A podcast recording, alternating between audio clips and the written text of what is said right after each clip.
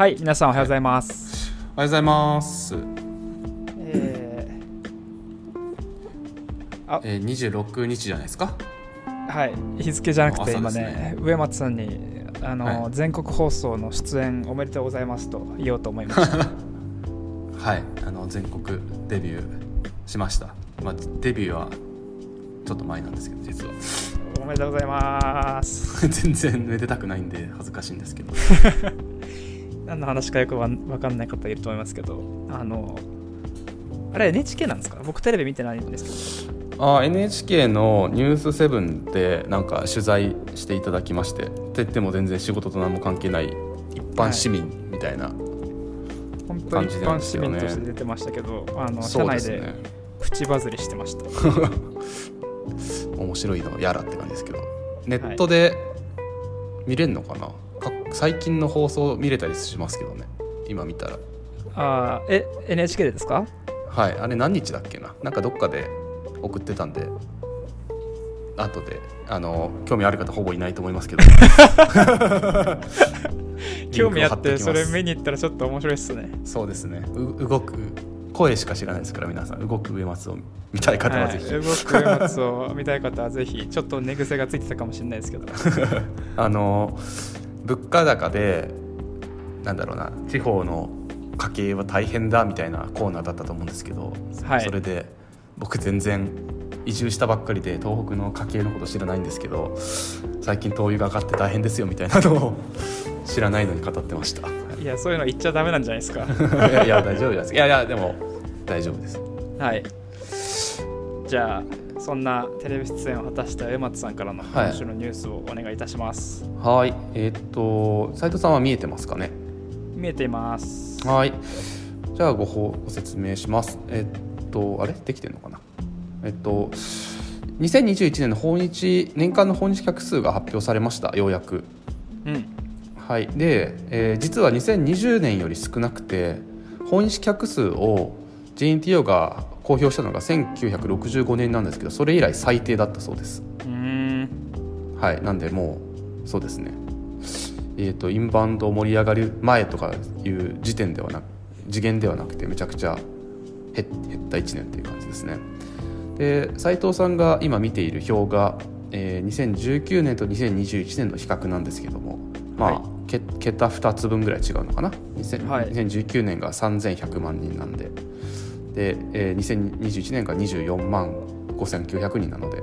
いやすごいことっすねこれ。うん。だすごいですよね。だってさ3000万ですよ。3000万って東京の人口の3倍とかじゃないですか、まあ、そんぐらいの、まあ延べですけど人が消えちゃったわけですからね。これはすごいことですよね。これ改めて見るとあれですね。この、うん。当然ですけど消費額もそうですしはい、あの旅行関連で働いてる、まあ、空港とかホテルとか、うん、この分減ってるわけですからね。そうですね。あのこれは何ですかね。一概には言えないんですけど観訪日客が8人来たら、えー日本人が1人いるのと同じぐらいの経済効果があるみたいなあ計算式があるんですけどはい。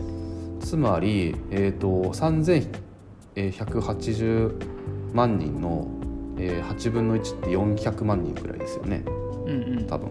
なんで400万人人口消えたみたいな風に考えてもいいんじゃないですかね。うんうんうんうん。うん、日本の人口はまあけまあまあそれぐらいの勢いで減ってると思いますけど。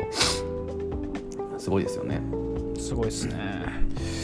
であのーこの機会にちょっと僕2020年と2019年の、えーと2021年の月月別の本外客数とかも見てて見ててなんかああそうだなと思ったんですけど。まあ、斉藤さんこの画面では見れてないんですけど結構2020年の後半って訪日客ちょ数万レベルで戻ってきてたんですよね5万とか毎月、ビジネス客が回復してたからなんですけど、そう考えるとになんか2020年絶望してたけど2021年ってもっとひたひどかったんだなっていう、うん。もうコロナ以降2年経って昔のこと忘れちゃってんなっていうのを思いましたね。いや本当ですよね。うんすごい忘れて。で今あの斉藤さんが見てるグラフのこの2021って書いてあるところに数字があったらその下にカッコで数字が入ってるじゃないですか。はいこのカッコ内が旅行者なんですよ。ほなんでカッコ外はビジネス客なんで例えば2021年の1月ちょうど1年前は4万6522人が来ててうち観光客547人だったんでビジネスは意外と来てたんですよね、うん。うんうんそえー、と今はそれも、えー、とだいぶ消えちゃってるので、あのーインバウンド業界もそうですけどビジネス国際ビジネス大丈夫かってすごく不安になっちゃいますね。うん。はい、でちちなみに去年多かったのは一番多かったのは7月で5万1055人で、えオリンピックですか？オリンピックですね。多分オリンピックだと思います。4万2000から6もう観光になってるんですけどね、はいほとんどが。ちょっとよくわかんないですけどオリンピック関係だと思います。なるほど。オリンピック見に来た人じゃないですかね。招待客とか。はいはい政府関係の。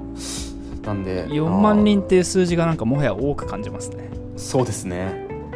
はい。これはどっかのなんだろうなアメリカとかん？どれぐらいだっけな？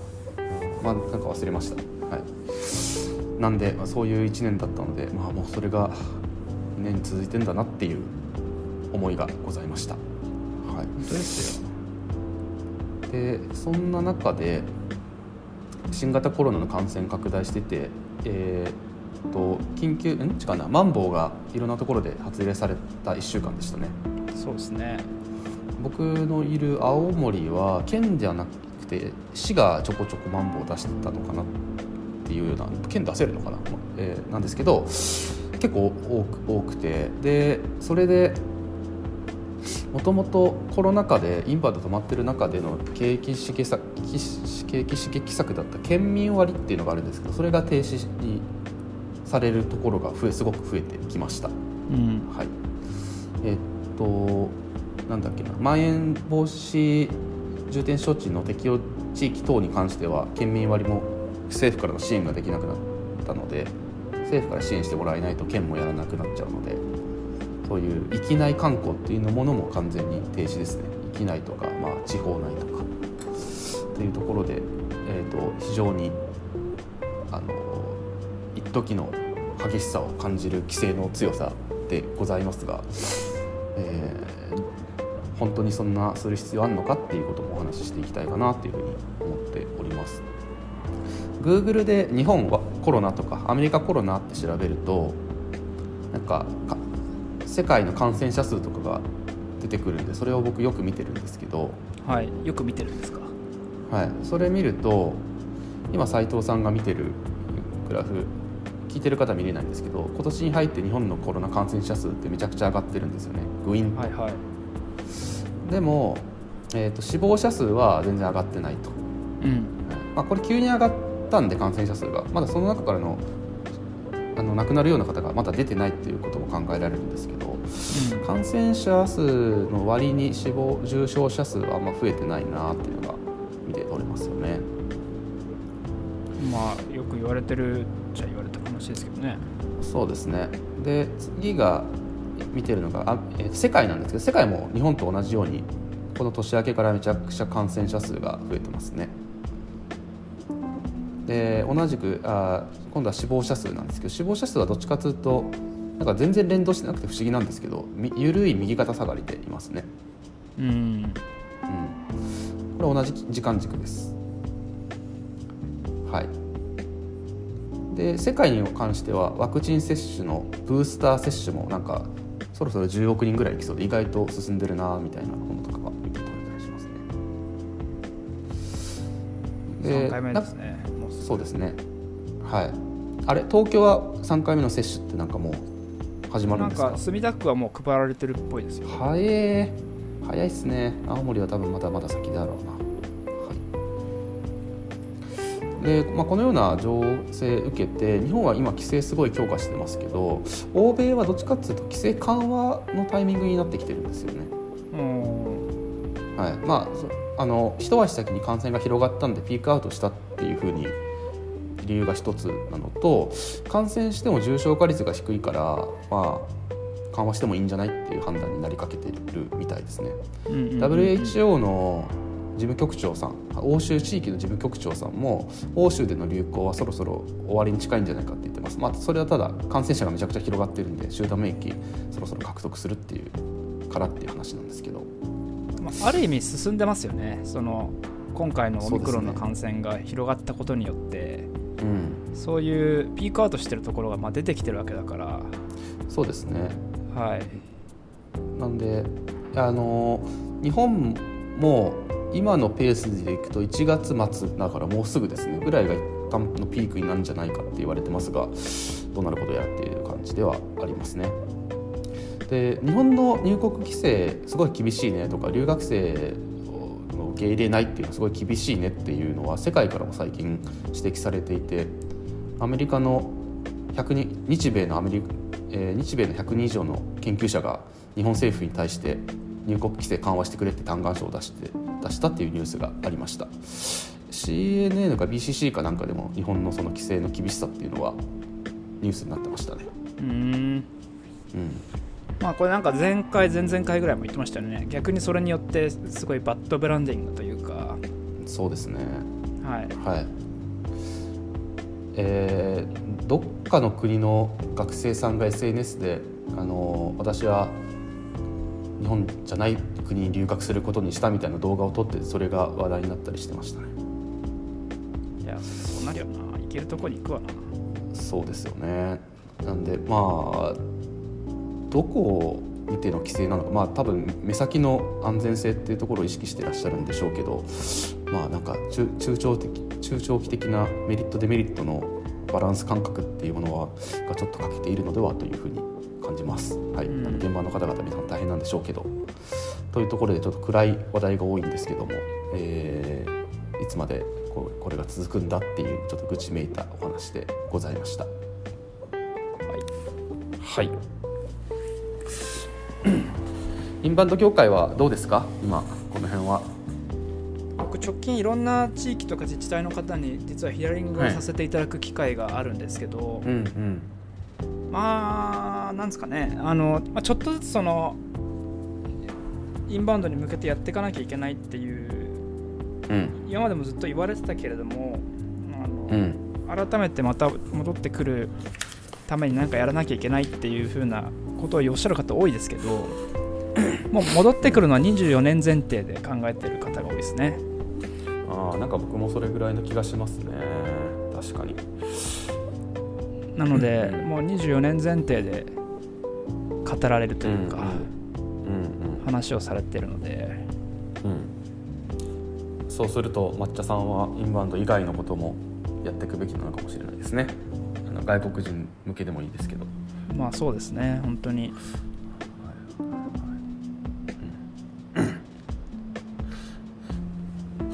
2024年かはい。いや。これを聞いている方々もなんかいつぐらいって考えていらっしゃるのかもお聞きしたいですね。はい。そうですね。はい、はい、皆さんいかが感じましたでしょうか？あの今週のニュース紹介です。はい、ヒアリングをさせていただく中で毎回言われるんですけどうん、あのお時間いただいてありがとうございますって言うといえいえ毎週メルマガであの参考にさせていただいてるのであのこれぐらいの時間は全然むしろいつもありがとうございますって言われますよ。ありがとうございます。そう言っていただける方あの、はい。なんかあれですね。投げ銭してほしいですね。投げ銭してくれたらその本そのお金でなんか書籍かなんか読んで解説とかするんで。なので あのなんだ、えーメルマガだけじゃなくてラジオもぜひ聞いてくださいねって言わなきゃなと思って毎回言えてないんですけど。メルマガでもじゃあラジオのことをお伝えします。はい、ぜひお願いします。ありがとうございます。じゃあ第2部に行きましょうはいう。はーい。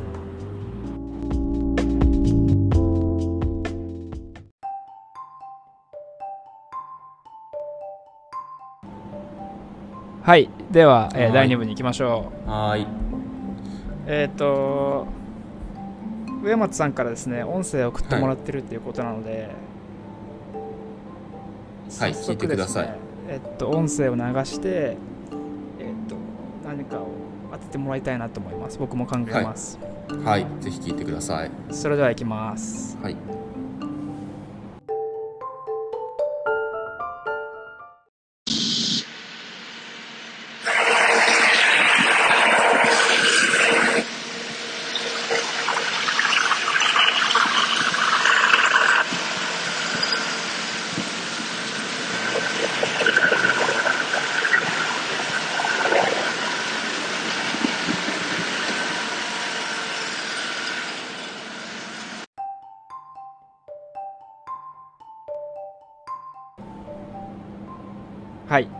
かがでしたでしょうか？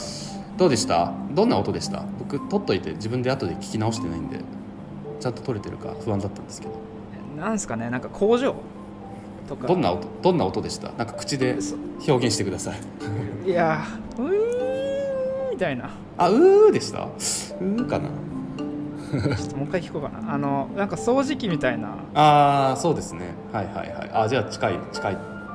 感じの雰囲気かなと思いましたけど当ててください。じゃあ最近買ったダイソン。ああダイソンじゃないですね。うちはほうきで床を掃除してますんで。マジですか？えっ、ー、とねそ外ですこれ。外で撮りまし外で撮ったた？はい。えー、いやーなんすかねじゃあ正解言うと皆さん聞いてる方は分かるかもしれないですけど、はい。えー除雪車の音です。あーなるほどね。青森めっちゃ雪があるので除雪車が大活躍なんですよ。なるほど。ウィーンじゃなくてガーガガガガガって感じか。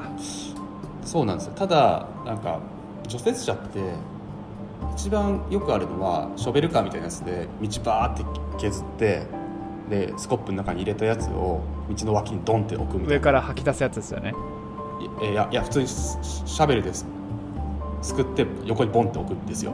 ボン。はい。ボンって。なんですけど、えっと、これはなんかまた別でなんでそんな感じで除雪してるんで青森って道の横に雪の壁がガーっていっぱいできてるんですよ。うーん。でとりあえずはそれでいいんですけど時間経ってきたらちょっと余裕が出てきたらその辺も片付けなきゃいけないんで、えー、とそれこそ掃除機みたいに壁の横を走りながら壁の雪を吸ってすあすくってかな？すくってでそれを吐き出し口みたいなのでなんか隣の軽トラみたいなところにドンと乗せるんですよ。ボンボンボンボンボンボンって。で軽トラかなんかがいっぱいになったらどっか行ってまた次のトラック来てでそんなことやってんだ。そのトラックは多分海とかに雪捨てに行くとかなんか町の郊外の広場に捨てに行くみたいなことをししてるんですけどそれ何台やっても足りないじゃないですか。足りないですしなんか冬場のバイトで軽トラ出してなんか普通のお宅行って庭の片隅にある雪をどんどんトラックに乗せてそれを海とかに捨てに行くっていうなんかバイトあるらしいですよ。バイトっていうか自分で勝手へにやるんですけど、そうーなんですよ。かあのテレビで見ましたけどその雪のあるところっていうのは当然そのあのおじいさんおばあさんもいて自分たちでできできないところは誰かに頼むみたいですね。そうなんですよ。で市の方でもなんか女性ボランティア募集しててでボランティアでお金払わないれないんですけどなんかポイントかなんかもらってそれがポイントがなんかのに変えられるみたいなボランティア制度とかあったりしますよ。あえーでなんかやっぱり大通りは頻繁に除雪車が来てくれるんですけど、優先順位があるんですね。やっぱ人が多いところは優先みたいな。なんで次の日の朝とかには青森の人と話すと昨日はうちの近く除雪が入ったんでそんなに大変じゃなかったですみたいな。なんかそういう会話がありますね、除雪が入ったって言うんですけど。